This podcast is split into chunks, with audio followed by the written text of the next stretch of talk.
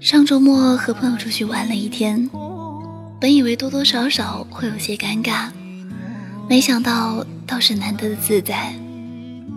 下午一起去看了《哆啦 A 梦》，说来不怕笑话，这是我第二次到电影院看电影。我知道电影院和家里看电影多多少少会有些区别，但一直觉得如果能免费在家里舒舒服服待着。好像实在没有必要花那么几十块钱跑出来，就为了提前看一部电影。这种不浪漫的想法，也不知道是哪天形成的。或许本质里就不是一个浪漫的人，或许是慢慢变现实了。每当想到这里的时候，不想承认，却不能不承认。所以在看到哆啦 A 梦的时候，哭的不是剧情。应该算是为自己哭。哆啦 A 梦，伴我同行。最近很热门的一部电影，早在一四年就在日本上映，五月底才在中国大陆上映。我想，如果不是机缘巧合，还有同伴建议，我应该又是在某个空闲的下午下载在电脑看。这部电影讲了哆啦 A 梦从未来到现在。为了完成自己的使命，就是让大雄变得幸福。在完成这个使命后，他就要离开。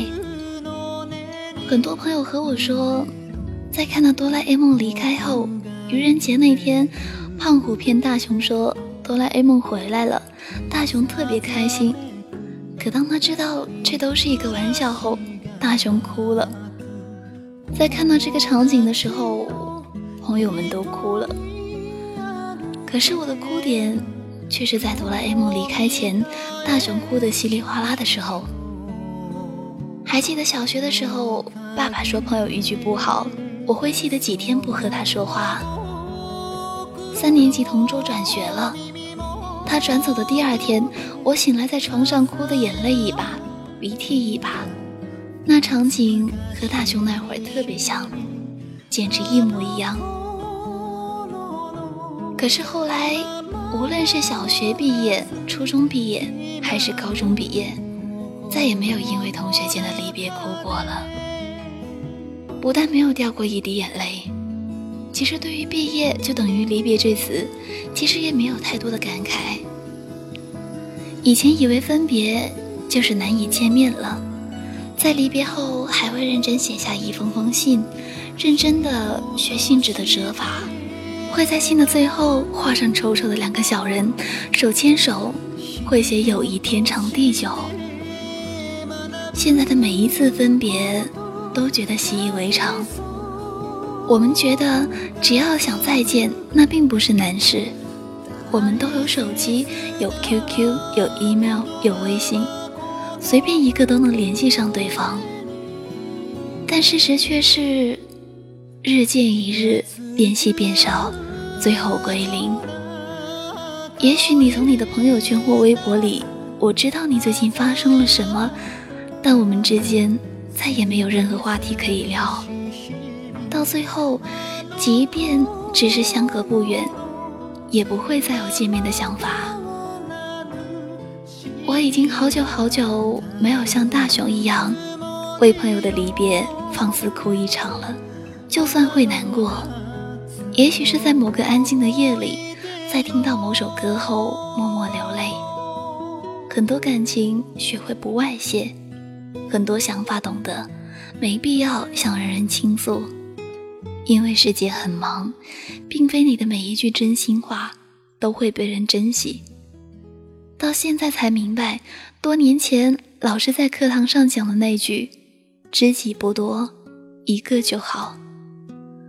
还能有一个人在你难过或开心的时候无所顾忌的倾诉和分享，能在你困难的时候帮你，能在你懒惰的时候鼓励你，在你做错的时候告诉你，那就很好很好。世界上没有真正的哆啦 A 梦，但这种朋友就像你的哆啦 A 梦。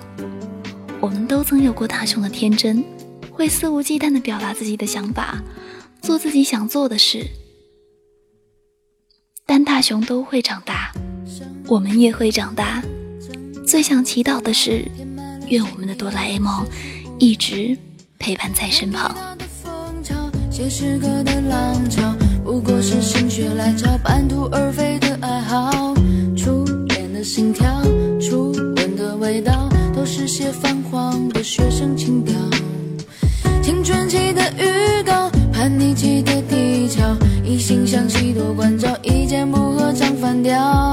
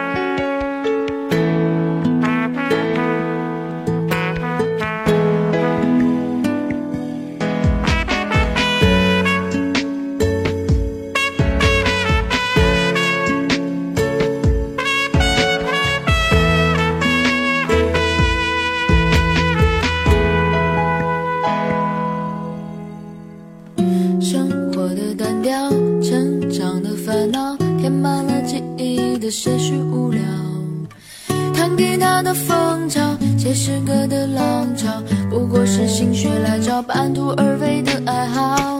初恋的心跳，初吻的味道，都是些泛黄的学生情调。青春期的预告，叛逆期的低潮，一心向西多关照，一见不合唱反调。时间随着